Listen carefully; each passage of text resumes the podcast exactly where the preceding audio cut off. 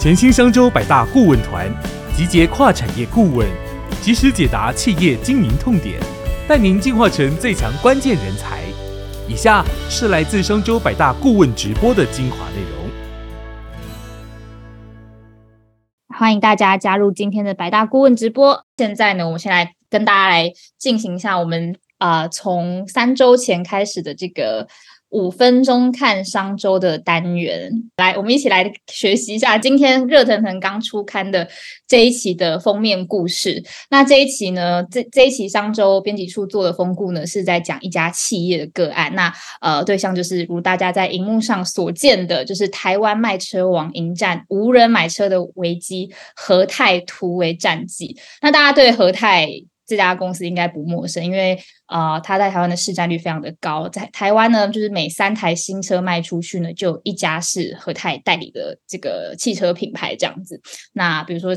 最知名的台湾路上最常见的 Toyota，所以大家对于啊这个集团一定不陌生。不管是你买车，或者是你去维修，或者是你去做呃申请产险，基本上都会碰到他们家。那最近他们碰到这几年来，他们碰到什么挑战？其实不只是他们，是全球这个汽车产业都碰到了这个剧烈的挑战。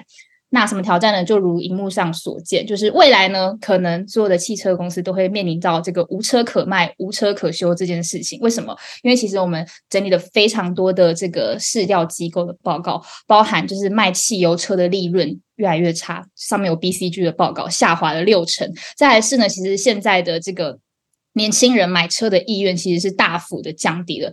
呃，从十几年前 Uber 兴起之后，然后共享汽车兴起之后，其实大家对于要一定要拥有一台车已经没有那么有执念。就是年轻人其实他们觉得啊，我要出去玩，我就租一台车就好，然后养车的成本就是也也不需要这些养车的成本。所以其实，在越来越新的时代呢，其实大家对于拥有一台车的那个概念会越来越薄弱。那这个一定会影响整个汽车的产业跟供应链。那再来是当整个就是大家。拥有汽车的这个。欲望降低，那维修汽车的这个红利就不在，因为其实售后服务也是这个呃汽车经销商们，就是维修厂们，就是非常重要的这个获利的来源。那再来是呃电动车的兴起也造成蛮大影响，电动车呃市占率越来越高嘛，那一定会冲击到油车的声音。那电动车它的维护成本，即使你买电动车，但维护成本又比油车还要低，所以获利一定会受到影响。那这个是全球的呃不不只是合泰，不只是头油，它不只是雷克，是全球的汽车品牌供应商都在面临的。一个挑战。那台湾这个汽车的这个产业的龙头呢，呃，会受到什么冲击？因为大家知道和泰集团就是方方面面，从卖车、维修、中古车贷款到产险，都是他们整个业务的范围。那未来呢，当年轻人越来越爱共享这个概，喜欢共享这个概念，然后买车不用进店，可能在电商上就可以下单。那到到底对于他们会有什么影响？第一个就是买车的人变少，那就会影响到售车的业务。那买车的人变少，就是经销维修点就会变得越来越冷。清，那整个售后服务你就赚不到利润。那再来就是中古车二手交易市场也会大幅的缩水。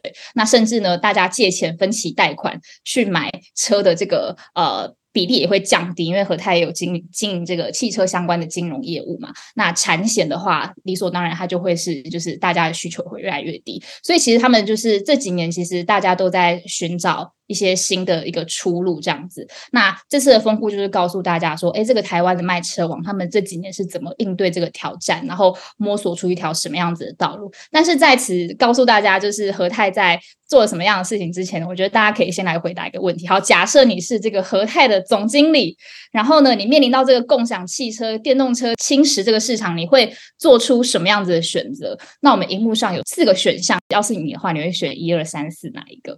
比如说你是会。想要专注提升现有获利，然后就坚持不再做亏钱的生意，还是说你会取得更多的汽车代理权，就是我要代理更多的品牌进来，然后来扩大我在台湾的市占率？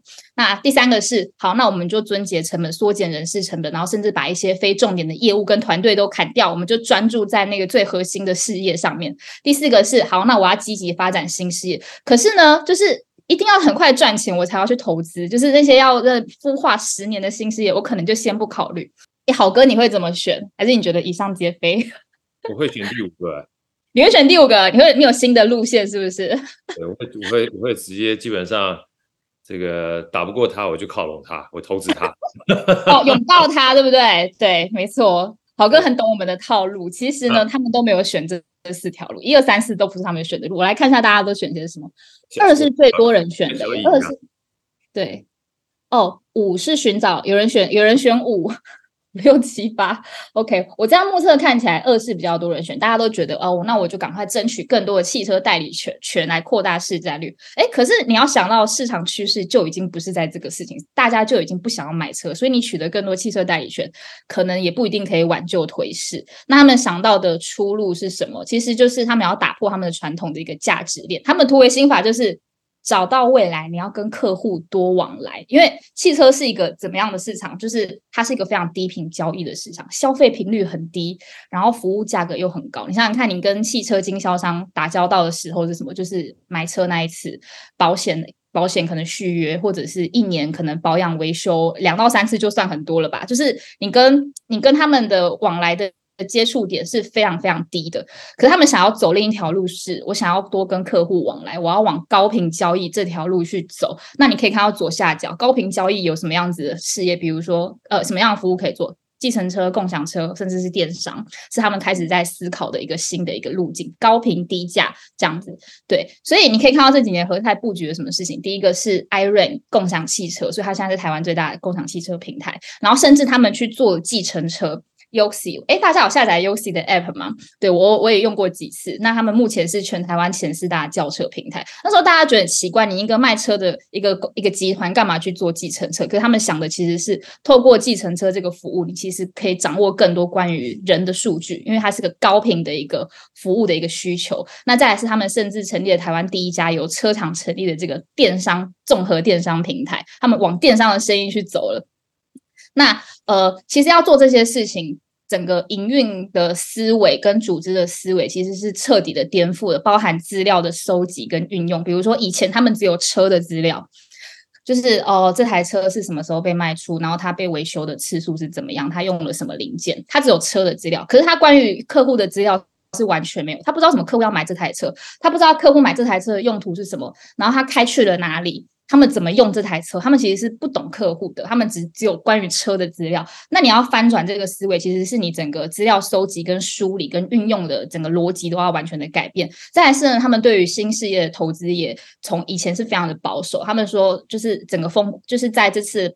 封面报道里面，就是和泰的人就跟我们的记者说：“哦，以前他们要做一个新的事情，一定是百分之五百确定赚钱，他才要下去做。而且他们不是要一年赚钱，他们是要下个月可以赚钱的事情，他们才要做。就是一定要保证获利，他才要做。可是他们现在已经开始翻转这个思维，就是他们愿意快速的试错。就像有些新事业，他们就是。”连续亏损了四年，但他们愿意就是孵化它这样子，就是他们整个这个这个营运的思维也开始有点改变。再来是呃，可能很多的企业大家都是固定岗位，你是做法务就是做法务，做人资就是做人资，做产品就是做产品。可是他们其实蛮积极的在实行这个全员轮调制，就是。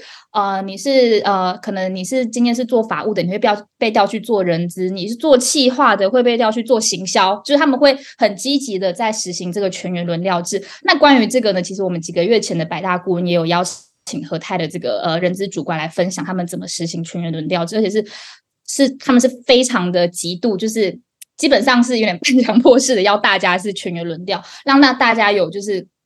怎么讲？就是你可以更了解那个公司的运作，以及你会站在不同的思维去想这个市场、想这个产品这样子。那再来是你要从一个低频交易的一个服务变成高频交易，你的整个思考，你在思考产品、思考市场的策略也会完全完全的不一样。所以整个，所以他们这几年历经了蛮大的一个变革。那大家想要看更详细的话，其实我这样讲，其实。啊，不太清楚，毕竟我只有五分钟看商周，所以那欢迎大家可以就是去看一下我们的报道。那我觉得大家可以去，我觉得看完这个报道，大家最可以思考一件事情，就是说你自己到底是花最多力气在思考人还是产品？我相信以前大家都是后者。我们都在想我们的产品多好、多极致、多优秀，可是可能站在客户角度思考这件事，大家还是缺少了一点。所以我觉得这个故事给大家最大的启发是这这样子。好，那我们节目就正式开始。那欢迎大家加入今天的这个百大顾问直播。那今天呢，很快带到我们今天的主题。今天我们邀请就是商业思维王牌名师好序列好哥来告诉大家说要怎么掌握底层逻辑、扩张思维边界。这个听起来很抽象，但是呃，逻辑思考真的是。万事的根本。你要做出好决策，你一定要有好逻辑。其实不只是做出好决策，你要在生活中做出各式各样的财务决策、买房子的决策，或者是呃，你要呃对小孩子的教育等等很多事情，其实都需要很多的逻辑思考。那呃，好哥先跟大家打个招呼吧。大家好，我是好趣的好哥谢玉婷，跟大家说午安。好，谢谢好哥。那我相信好哥的这个名号应该声名远播，就我不需要多介绍。他是现在就是企业非常知名的王牌财务跟商业思维的讲师。那好哥之前曾经是台积电的这个高阶财务主管，那也是全球前三大投资公司新加坡淡马锡集团的这个董事总经理。那自己本身呢，经经手了超过千件的这个商业的个案。那好哥可以讲的主题非常多，包含专案管理，包含财务，包含商业思维。那他今天要跟我们分享的就是关于逻辑思考这件事情。那呃，请好好哥分享之前呢，我来先分享一下两题，就是关于这次百大调查局的这个调查结果。我们就问大家说，哎，你觉得自己是一个很有逻辑思考力的人吗？那也有一半的人觉得自己逻辑很好，但有一半的人也觉得。自己的逻辑有待加强，那没关系，待会老哥就老哥就会跟大家分享，就是有什么样子的切入点可以去加强自己的逻辑思考。我自己觉得我是要有有待加强那一那一挂了，所以就是很期待待会好哥的分享。那再来是第二题，你认为好逻辑对于做出好决策的这个影响力是？那毋庸置疑，大家都觉得这个影响力是非常非常高的。所以呢，你想要做出好决策，你想要在你的这个职压上做出就是更好的决策，或你的更好的经营决策，那就一定要来听今天仔细听一下好好哥。接下来的分享，那我们就把时间交给好哥。OK，谢谢于婷，谢谢这个线上所有的观众朋友跟好朋友啊。那如果待会儿呢，好哥在三十分钟的时间啊，我们三十分钟时间，好哥跟大家分享啊，今天主要的算是赢在逻辑思考力的三个重点跟一个工具。然后好哥想在我正式开始讲这三个重点啊，跟这个一个工具之前啊，延续刚才于婷讲那个概念哈。也推荐一本书给大家啊，应该推荐两本书给大家。第一本书呢叫《颠覆者的创颠覆式的创新》啊，或者啊创新者的窘境，创新者的窘境，或叫创新者的两难。这分别是简体版跟繁体版。创新者的窘境跟创新者的两难，就像刚刚大家讲的，以前是汽油车、柴油车，现在变成电动车。当你在选择的时候，就跟我们在逻辑里面讲一个非常重要的概念是一样的。我们常讲逻辑呢，它的判断常常是根据我们过去经验的框架啊。大家先写这本书就好，其他就听好哥讲就好了。而所有的产业啊，它都是一个框架。而在这一本书里面呢，就是《创新者的窘境》跟《创新者两难》这本书里面特别强调的，就是说，当我们在商业的环境里面，常常限制我们的，都是我们在这个产业里面的价值网络。啊，都是这个产业里面的价值网络，会影响我们的，包含我们的客户。我们的客户说：“哎呀，基本上你怎么会发展这个电动车呢？我都是做汽油的，你一发展电动车的话，我这做汽油生意就没了。甚至是卖油的都说：你怎么可以发展电动车呢？那你对这个石油的产业就有很大的影响。包含你的客户，包含你的供应商，这些价值网络呢，都会限制我们的逻辑，限制我们的思维，让你没有办法。”往更深远的地方去跳。我举个例子跟大家分享一下，好，除了这个汽车啊，有所谓的汽油跟柴油，还有所谓的电动车之外，在一百多年前，好哥借这个机会哈，跟大家分享这个逻辑的概念。这个逻辑呢，它是跟着我们学习越多之后，你才有更深的逻辑。很多的时候，你认为的逻辑，不见得是别人逻辑，没有对错，只是你知道的跟别人知道的不一样而已。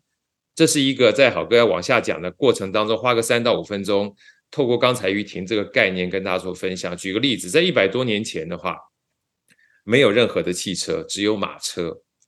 如果这时候我的老板啊告诉我说：“哎，好哥，你是我们家的马车夫，要准备一个非常棒的交通工具，比今天哈我们家里的这两匹马的马车还来得更快的话啊，你明天帮我准备一下。”那坦白讲，在我脑袋里面，除了马车之外，没有汽车啊，怎么办？但是我们家只有两匹马，我老板又希望说准备一个比我们家两匹马的马车更快的交通工具，我只有两种选择，一种选择呢，就是把两匹马变成四匹马，变成六匹马；另外呢，就是把这两匹马呢，一匹换成汗血宝马，一匹换成赤兔马。讲白了。我所有的脑袋里面的框架呢，还是停留在马车上面，我不会有汽车这个概念，因为汽车还没出来。所以，当你没有办法把你脑袋的知识或者你脑袋的认知从马车扩张到汽车的时候，你不会有汽车这个选项。所以说，好哥说啊，我们在讲今天逻辑思维的过程当中啊，有三个主要的重点，大家先基本上放在心里面，不用记哈。第一个叫做扩张边界，第二个叫做以终为始，第三个呢，基本上叫做行动为王。好哥讲这个扩张边界，就是你必须扩张你的认知，你才能够把自己的逻辑跟别人逻辑放在一样的水平之上。事实上，好哥针对刚才玉婷讲这个概念哈，在多年前还曾经听到别人在批评这个贾伯斯啊，贾伯斯曾经说过一句话，他说：“哎呀，消费者不知道他要的是什么。”哇，一说完这句话之后，很多人就批评他说：“哎呀，贾伯斯你太骄傲了，好像只有你了解整个世界的趋势。”他说：“不是的。”因为消费者没有办法选择他从来没有看到过的商品，消费者没有办法选择他从来没有看到过的商品，就跟好哥在《我应在逻辑思考力》里面，我特别推荐的一本书叫做《僧人心态》。僧人心态的杰谢蒂说了一句话，他说：“我们不可能成为我们不知道的人，就像我们不可能理解我们不知道的事。”大家去思考一下这两句话。我们不可能成为我们不知道的人，就像我们不可能理解我们不知道的事。好，考哥再拉回来。那如果今天你开始知道有汽车了，汽车发明出来又有火车了，火车发明出来之后又有所谓的飞机了，那我说所有的交通工具基本上一路往前走的过程当中，就像汽车有所谓的汽油车到电动车，那我说有一个玩意儿。一旦出来之后，哈，所有的交通工具会一夕之间全部都瓦解。我再说一次，我说我一个玩意儿啊，一个东西啊，它不是交通工具啊。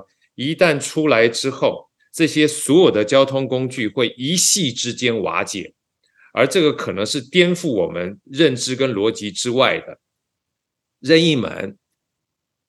有人说：“好哥，这个基本上任意门怎么可能出来？这存在于小说跟漫画当中。”我说：“现在所有的科技，很多的东西在二三十年前都是我们想象当中的漫画或者是幻想。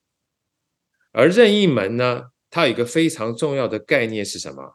它有个非常重要的概念，它不是属于交通工具，但是满足了我们对从 A 点到 B 点时间能够越来越快的这一个想象。”所以回到好哥刚刚讲这个颠覆式的创新啊，也就是创新者的窘境这件事情里面，我们常讲说，贾博士讲的是，当你要做选择的时候，你过去的逻辑基本上没有办法迎合到未来的逻辑的时候，而未来逻辑你从来不知道的情况之下，你是没有办法选择的。所以说，举个例子，马车、汽车。它叫做交通工具是产品，产品是满足需求的。什么需求？这个需求是我们想象当中的逻辑，从 A 点到 B 点能够越快越好。但是当好哥一说，哎呀，任意门的时候，你有没有发现，任意门代表什么？任意门代表 A 点到 B 点不是速度越快越好，而是 A 点到 B 点最好的方式是你根本没有距离，这才叫我们心目当中。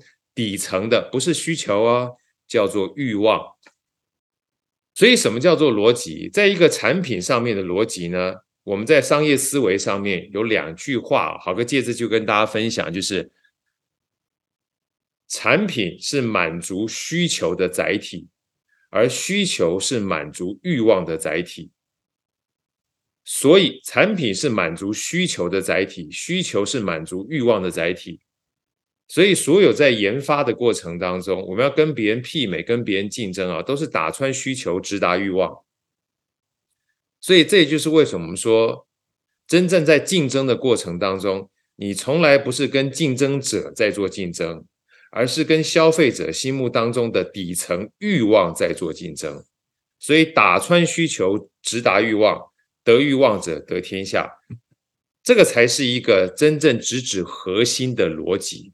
好哥，先说到这边告一个段落，我再介绍一本书给大家。这本书呢，也是底层逻辑这个作者刘润啊，他在写这本书之前的一本书叫做《商业洞察力》啊，叫《商业洞察力》，大家可以去买这本书，也可以在这个 YouTube 上面线上面听听一下这本说书啊的一些环节。他说什么叫做智慧？他说智慧啊，或者说是实际上的底层逻辑啊，就是一个从观察到洞察的过程。你可以看到，不是只有表面而已，表面叫做观察，你可以看到后面，看到里面的时候，你知道的越多。懂得越多，你扩张边界呢，比别人来的广的时候，哇，那基本上你就有很好的逻辑了。所以很多人都说，哎呀，逻辑要学很多的工具。好哥在我自己的书里面，或者在演讲的过程当中，或者大家去看这个刘润的底层逻辑，还有这个商业洞察力的时候，你就会知道，其实学习啊，或者是理解啊，它才真是扩张边界跟扩张逻辑一个很重要的概念。那好哥再推荐一本书啊，这本书呢是好哥多年前看的啊，它叫做《雪球速读法》。因为很多人基本上在学习的过程当中都希望说，哎，我能够速读，读得越快是不是越好？读得越快的话，是不是能读得越多？在这本书里面特别强调一个简单的概念，他说啊，很多的时候我们都希望能够读得越快啊，才能够读得越多。他说他是颠倒过来的。他说雪球速读法就跟好哥推荐的另外两个字是一模一样的，巴菲特的雪球是一模一样。他说你要累积你的资产，累积越多的时候，你本金越多，你可以创造越多的财富。所以他说不是读得越快，你就能够读得越多。大家想一下这逻辑哦，不是读得越快，你就能够读得越多，而是当你读得越多的时候。你就能够读得越快。大家去思考一下这个逻辑，因为当你读得越多的时候，你对很多的事情的理解就越来越熟悉了。那越来越熟悉的过程当中呢，你扩张边界越广了，你自然读起的速度就越来越快了。好哥说个简单的概念跟大家分享，这个一不小心就要透露这个我女儿的三个小秘密哈。我记得我那个时候在。小时候有一次听到我两个大女儿跟小女儿在聊天儿啊，我的大女儿在写功课，然后小女儿在旁边啊。那时候她一个是国小，一个是幼稚园，然后小女儿就跟她姐姐说：“幼稚园呢，对她姐姐说，姐姐，你有没有想过，你抬头转身之后，你想要当什么？”他姐姐愣了一下，看着他，你再说一次，你讲什么？姐姐，你有没有想过，你抬头转身的时候？你想要做什么？他姐姐啊，这个脸不红心不喘的望向他妹妹，说了一句话：“你想要说的应该不是抬头转身吧？你是要想说投胎转世吧？”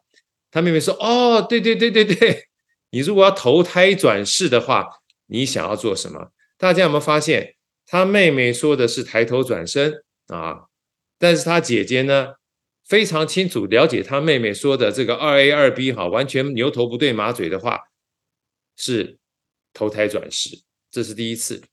那好哥再问大家一下啊，接下第二个 case 是他对他姐姐说的，有一天突突然跑到他姐姐的房门口，跟他姐姐说：“姐姐，我眼睛长了个痔疮，要怎么样才能够好的比较快？”来，请大请问大家一下，当他跟他姐姐说。姐姐，我眼睛长了个痔疮，要怎么样才能够好的比较快的时候，大家知道这个小朋友他眼睛到底长的是什么东西吗？对，针眼，对不对？他姐姐说那个不叫做痔疮，那叫做针眼。后来过了几天，我要出去的时候，跟小朋友讲说，爸爸要去 Seven Eleven，你想要买什么东西？我小女儿又说了，她说爸爸，我想要吃那个炮弹面包。请问一下，炮弹面包是什么面包？能不能跟我写在聊天室里告诉我，他讲的炮弹是什么意思？我大女儿说：“妹妹，那个不叫做炮弹面包，那叫做炸弹面包啊！”我还没讲到底是炸弹还是大家讲的泡芙，他讲炸弹面包，说：“哦，原来是炸弹面包。”很多的东西，我们常常是因为别人说的跟我们不一样，不见得代表。他的东西呢是错的，所以这边好哥特别跟大家分享，所谓的逻辑啊，从来都没有所谓的对错之分，没有人基本上会想要说自己错的东西，每一个人呢说出自己的话，都是站在自己的角度跟观点去说的。所以要扩张边界，一个是要听得懂别人说的话，另外一个要说别人听得懂的话，我们彼此之间才能够透过互相理解。了解对方的逻辑，好哥再说这两句话哈，这是一个扩张边界很重要的概念。我们要听得懂别人说的话，也要说别人能够听得懂的话。在这边再介绍一本书给大家啊，这本书呢叫做《别闹了，费曼先生》，这也是好哥非常喜欢的一个诺贝尔的物理学奖得主。他说什么叫做？好的学习法呢，后来很多人都说这个叫做费曼学习法，它刚好呼应了好哥第一本书，叫做《读懂一本书》。他说，真正好的学习法，就是当你学习完毕一件事情之后，就像好哥今天跟大家聊完天儿之后，你可以试着把你学到的东西，不用说很多，说一点、两点、三点都行，说给一个十二岁的小孩听懂，甚至说给完全不理解。你今天学到东西的人去听，而当你可以说给一个十二岁的小孩听懂的时候，才代表你真正掌握了这门学科。要不然，某种程度上面，你所学到东西从左边进去，左边耳朵进去，右边耳朵出去的话，这件事情没有留在你的记忆里面，你的边界没有扩充，你对这件事情的理解程度没有办法。跟你过去不一样的话，基本上你就没有办法扩张自己的逻辑。好，接下来重点来了，还是讲到扩张边界这件事情。很多的时候，我们都是用我们过去的想法跟观念去做决策，而很难的事情是，我们每一天大脑啊要做决策是非常非常多的。大家猜猜看。我们这个大脑每一天要做的决策到底有多少？好哥举个三个数字让大家选一下哈。三个选项，第一个，我们每一天大脑要做的决策，第一个三百个决策，第二个三千个决策，第三个三万个决策。没错，我们这个大脑呢，每一天呢要高达做三万个决策。你说好哥有这么多吗？有的。很多的时候，你都没有在觉得自己做决策的时候，帮好哥把手举上来，帮好哥在看着荧幕，帮好哥在看着我旁边的这个时间，帮好哥把手举起来，这些你下意识的行为，基本上都是大脑在做决策，只是这个决决策我们不自觉而已。而这个决策源自于我们过去的经验跟框架，而这个经验跟框架呢，就是我们的局限。所以，为什么要扩张边界？你唯有扩张边界之后，才会把这局限打开。所以，好哥这边在推荐，我非常喜欢这个 YouTube，他叫老高跟小莫，他有一集专门在讲潜意识的。他在那集里面说两句话，对好哥影响很深啊。他说：“人生啊，之所以有意义，从来不是你做了多少事情，而是你主动做了多少事情。”人生之所以有意义，从来不是你做了多少事情，而是你主动做了多少事情。而这个主动呢，就是从潜意识变成显意识，你开始认真去记住一些跟你过去认知不一样的东西，你就开始扩张边界了。所以在扩张边界的过程里面，有两个关键字叫主动，主动的去记住一些你过去认知不同的东西。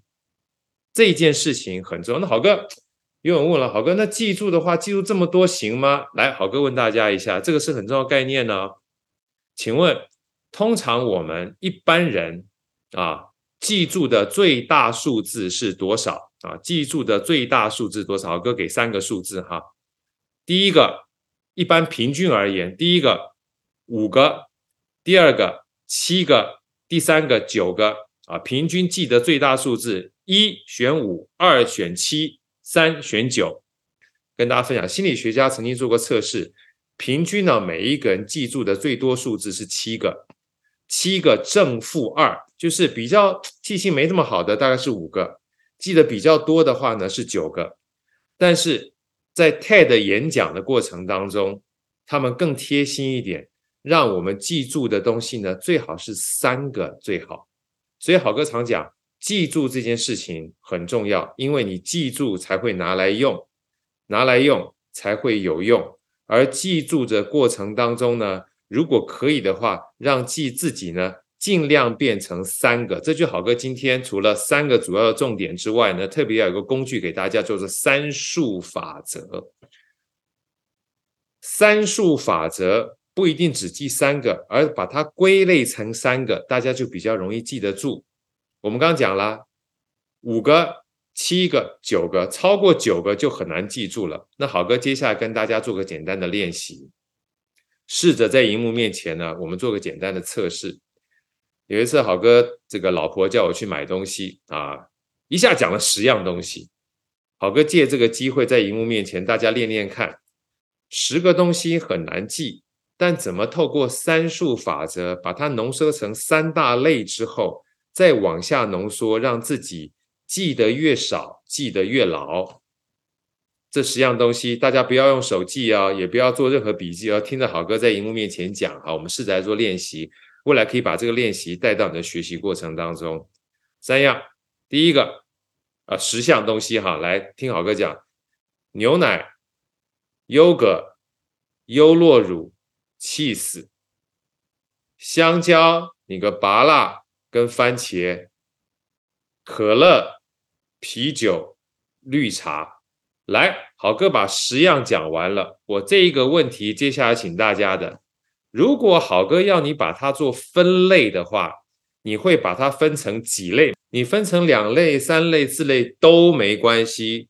分类这件事情没有对错，那我们只是要看大家荧幕里面的答案呢。哎，好多大部分人都把它分成三类，对不对？有人甚至写 My Mapping，把这样的专业都说出来了，说奶制品、水果跟饮料，大家有发现吗？当你在分成三类的时候，当你分成奶制品、水果跟饮料的时候，大家不要认为这件事情是自然而然的。这三件事情的分类是我们从小到大，你知道牛奶、优格、优酪乳跟 cheese 是属于奶制品，这是我们过去学习得到的。它就跟学习速读法的经验是一样的，经验基本上是学习的累积。所以今天当好哥跟大家分享说啊，我今天要学逻辑，有二十个工具、三十个工具的时候，你记不住，我也记不住。我没有办法，基本上没有任何的 PowerPoint，没有任何的 PPT，还能够跟大家这样侃侃而谈的。但是帮把所有的逻辑工具跟概念变成了扩张边界，变成了以终为始，变成了行动为王这三个主要的核心逻辑的时候，我就可以跟大家记起来了。所以三数法则呢，一个非常重要的简单逻辑是：记得住，你才会拿来用，拿来用才会有用。所以奶制品、水果跟饮料，它帮助我们做归类，也是你过去知道，你才能够把它做归类。所以，当我们要把我们知道的东西说给别人不知道的人懂的时候，你要试着用他能够理解的东西；而别人呢说给我们听的时候，你要试着能够记住别人说的话的时候，你才能够把这件事情放在脑袋里面。这个叫做扩张边界。所以好哥才说啊，这个记得越少，记得越牢，是三数法则一个非常重要的概念。记得越少，记得越牢，是三数法则一个非常重要的概念。所以在扩张边界里面，好哥第一个想跟大家分享的就是，试着去让自己能够持续不断的把不知道变成知道。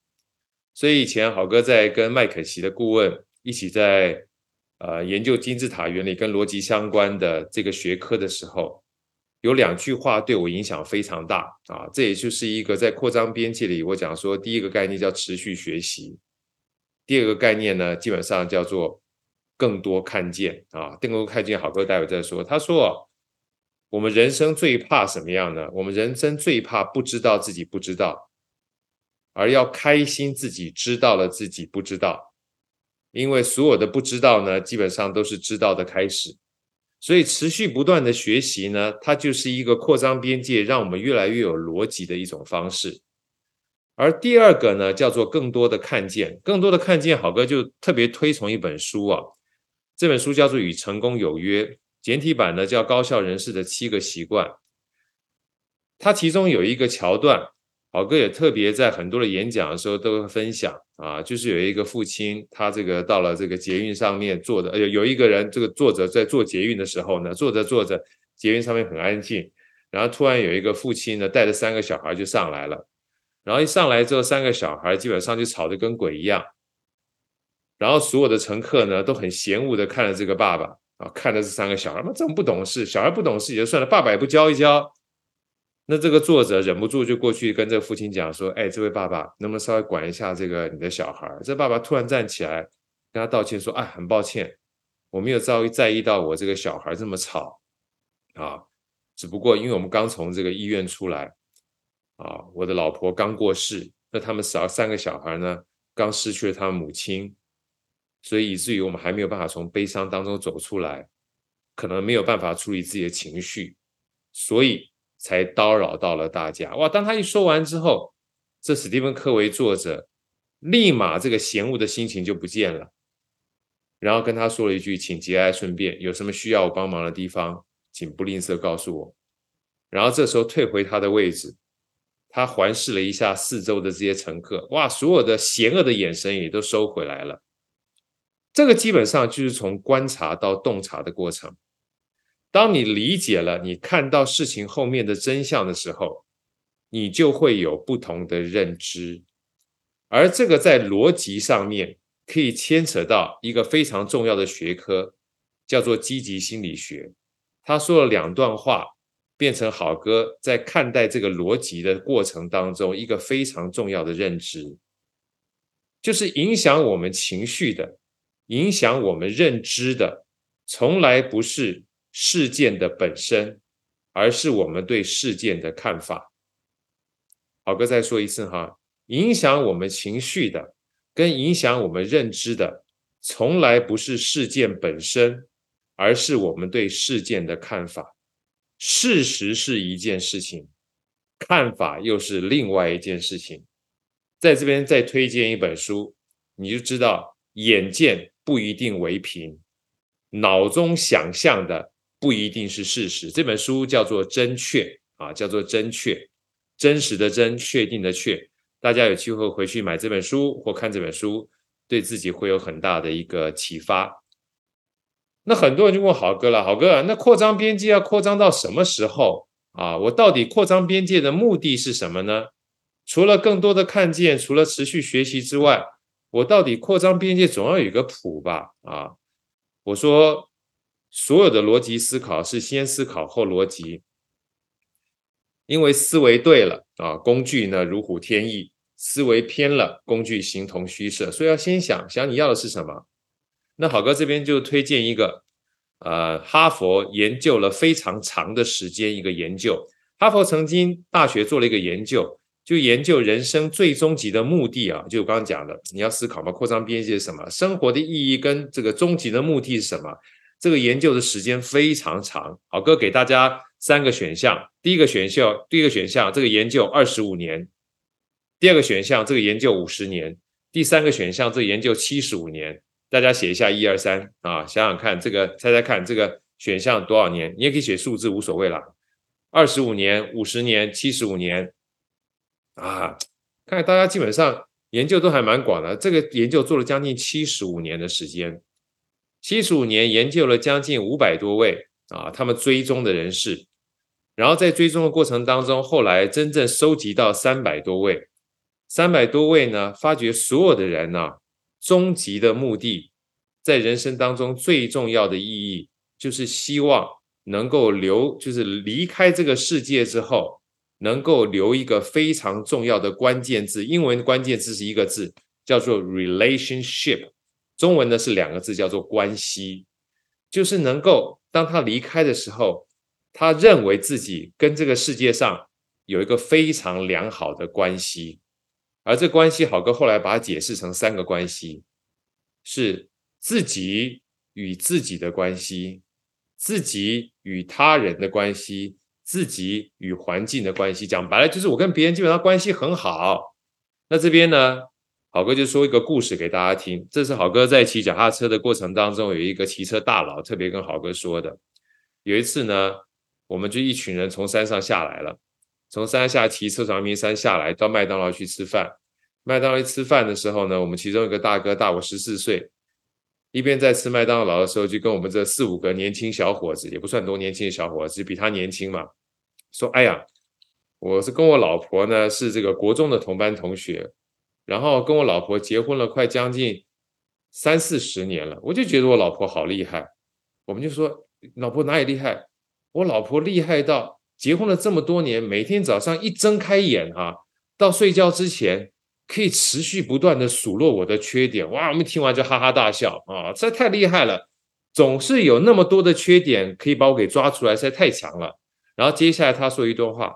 不过每一次我看到我创业完毕之后买了这么大的房子给我老婆哈，我就舍不得跟她吵架啊。然后天下最不缺就酸民，我们其中一个年轻的这个骑手就跟他这个大哥说：“哎，你家这么大，你当然舍不得吵架。那你看我们家这么小，我们就可以吵架了，对不对？”然后我们的大哥就盯着他说：“你们家很小吗？”啊，对啊，我们家很小，不像你家这么大。你赚钱赚这么多，对不对？你买这么大的家，你当然舍不得吵架。我们家很小。他说：“我再问你一次，你们家很小吗？”对我们家很小，怎么样？他说：“你们家很小，你还有脸跟你老婆吵架？”哇！一听完之后，我们大家哈哈大笑了。然后我当天回来就写两句话：家很大，舍不得吵架；家很小，没有脸吵架。讲白了。当你思考到人生最终的目的是，不是要吵架来解决问题，不是要争论来解决事情的时候，你就知道什么叫做以终为始。以终为始呢，就想好你真正要的目的是什么。我还记得后来，我因为这样的这个案例之后呢，看到一本书，这本书我记得好像是巴菲特写的，我有点忘了，不知道巴菲特还是卡内基写的。他写这两句话让我有很大的感触，跟刚才这个故事很像。他说：“如果你没有收拾残局的能力的话，你就不要放任自己的情绪。”大家去想一下这两句话：如果你没有收拾残局的能力，你就不要放任自己的情绪；如果你没有收拾残局的能力，你就不要放任自己的情绪。什么意思？就是当你知道你最终那个目的，你是希望能够维系一个良好的关系的时候，你就不要吵架，你就不要放任自己的情绪啊，你就知道你目的是什么，你就要采取什么样的逻辑去面对。所以每次讲到这一段的时候，我就跟大家讲啊，基本上这个家不是吵架的地方，但是真正的关键是你要知道你想要最终的目的是什么的时候。你就会思考一下，采取什么样的方式去做才是主要的关键啊！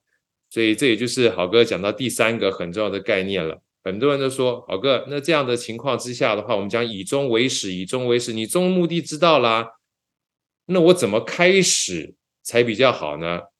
我说开始这件事情呢，很简单，你做就对了。你只有一直做，你才能够知道你找到什么样的方式会比较好。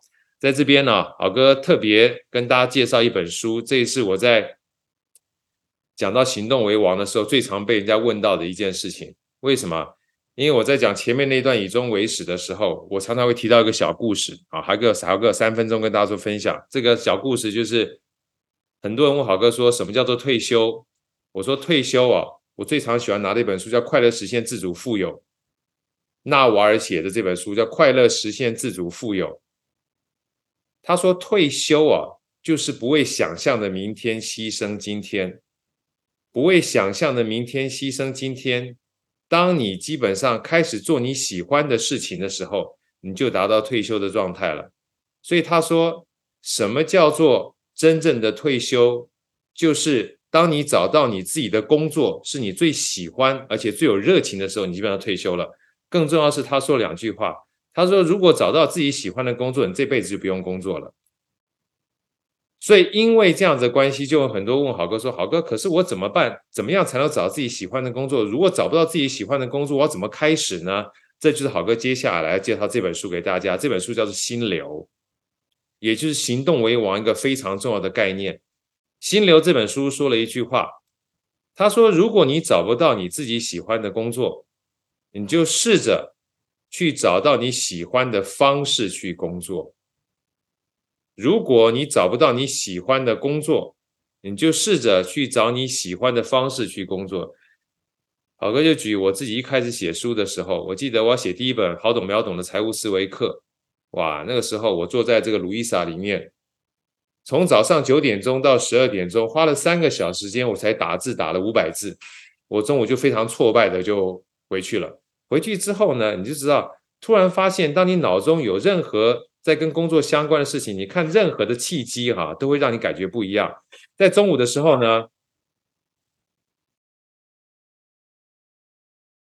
在中午的时候呢，我在跟我这个女儿在 message 的时候，我就突然发现，哎，奇怪，为什么打字这么快？他就告诉我说：“爸，我基本上都是用念的。”我才发现，哦，原来念的速度基本上可以这么快。我在下午的时候，我就发现，我用念的方式，短短的一个半小时就完成了三千五百字的撰写。所以，原来写书对我而言是一个非常痛苦的角色。但是，当我换了一个方式的时候，从当天开始。我就找到我喜欢的方式，然后写书就变成我一件喜欢的事情了。所以不做不知道，做了才知道，输得起就好。在你做着做着的过程当中，你会找到符合你的逻辑，让你在做事情的过程当中既快乐又顺畅，才是很重要的概念。所以很多人常常会讲说：“好哥，我过去做不好，我又担心未来怎么办？”我两句话跟大家做分享：不要后悔过去，不要恐惧未来。不做不知道，做了才知道。想都是问题，做都是答案。因为逻辑这件事情从来没有逻辑，就像汽油车到电动车到未来可能会有所谓的任意门。只有你做了之后呢，你才知道与时俱进，基本上是最好的逻辑。希望今天好哥分享的三个主要的概念：第一个，扩张边界，不局限。让自己懂得越多，就有更多的选择权。第二个，以终为始，基本上以终为始，不忘本，找到自己真的想要，尤其是让自己的关系能够呈现一个美好的状态。第三个，很重要的就是行动为王，不空想，做着做着，每一个逻辑不一样，找到适合自己的逻辑，让自己能够扩张边界，以终为，行动为王，然后记住自己所学的东西，回去之后。可以试着把好哥今天分享的书籍也好，或者是把好哥今天分享的一些概念也好，说给别人听，说给自己听。相信未来在整个逻辑扩张的角色上面，你会越做越好。如果大家觉得好哥今天跟大家分享的有点帮助的话，请在聊天室里打个八八八，跟好哥也跟大家所有互相鼓励，好吗？谢谢大家。我们来回答一下观众的提问。好呀，好，来麻烦于婷跟好哥。有人问说。好哥，你自己平常是如何自我训练的？关于逻辑这堂课 这件事情，好哥这样跟大家分享啊，呃，对好哥而言的话，其实训练分两大块啊。第一大块就回到刚扩张边界哈，基本上持续学习是一个很重要的概念。就像我好哥讲雪球速读法，所以很多人问好哥说：“好哥，你是不是读书读了非常多？”第一个，好哥想跟大家讲的就是要找到自己适合的学习方式。其实我应该是到将近快七八年前才发现我是属于一个听觉学习的人啊，这个有机会的话再跟大家做分享。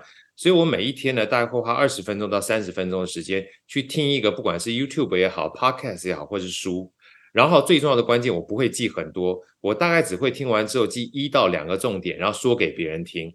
啊，就是听到了叫做输入，然后想一想之后找给别人。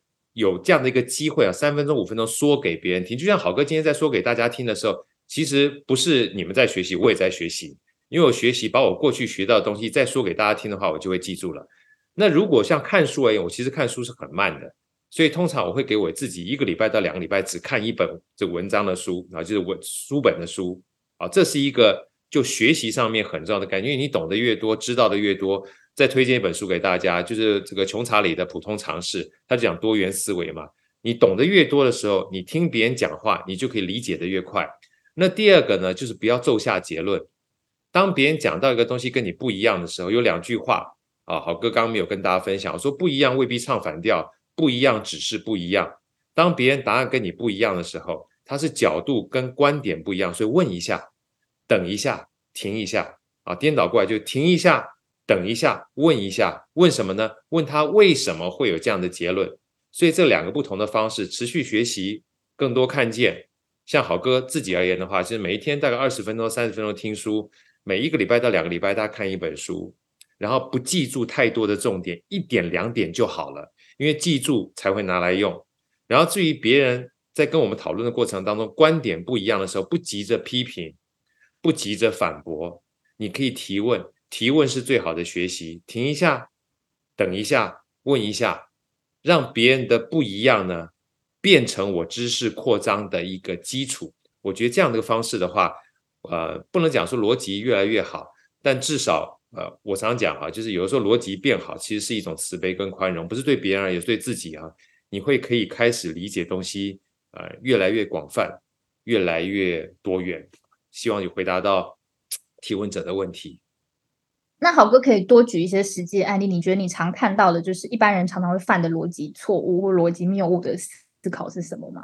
哦，很简单。我最常举一个例子，就是有一次，我一个好朋友跟我跟我讲说：“好哥，跟我五分钟聊天一下。”我说：“好啊。”他说：“我基本上在我们这个公司已经待很久了，我们是传统行业。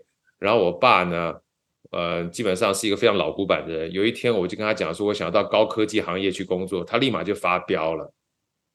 啊，你你认为我该怎么去跟他做？所以他在讲这个问题的时候，是传统行业跟高科技行业之间的。”逻辑是对垒，然后我接下来没有直接回答他，我就问他说：“，你爸有在这个买股票？他有。”我说：“如果说有一天啊，你跟你爸讲说，爸，我已经拿到了台积电的这个 offer，或拿到大力光的 offer 啊，那你爸基本上呃会反对吗？不会。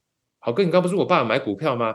我就跟你讲，台积电跟大力光，我爸都有买。我如果说台积电跟大力光，我要去工作的话，爸一定不会反对。我说哦。”那我接下来再问你，如果是有两家基本上很烂的科技公司，比如说发币圈啊或什么东西，你要去的时候呢，你上网去查两家很烂的公司，那这个很烂的公司是高科技公司，你会去吗？我不会，我当然不会去这烂公司，我要去的好公司。我说对啊，所以听你这样讲起来的话，如果是台积电跟大力光这样的高科技公司，你爸基本上会允许你去的。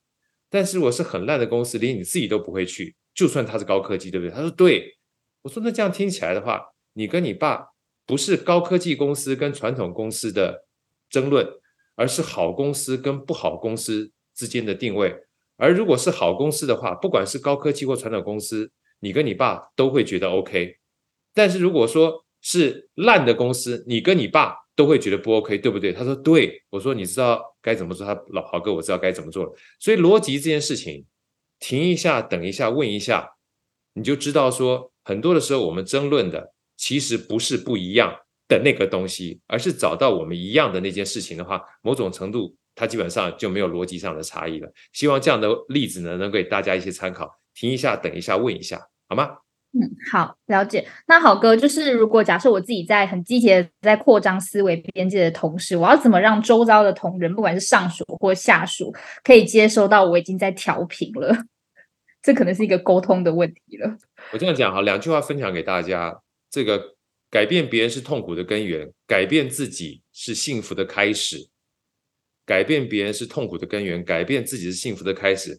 刚才这个费曼学习法呢，是试着让我们用简单的方式告诉别人，让我们基本上用别人能够理解的方式，能够理解我们说的是什么。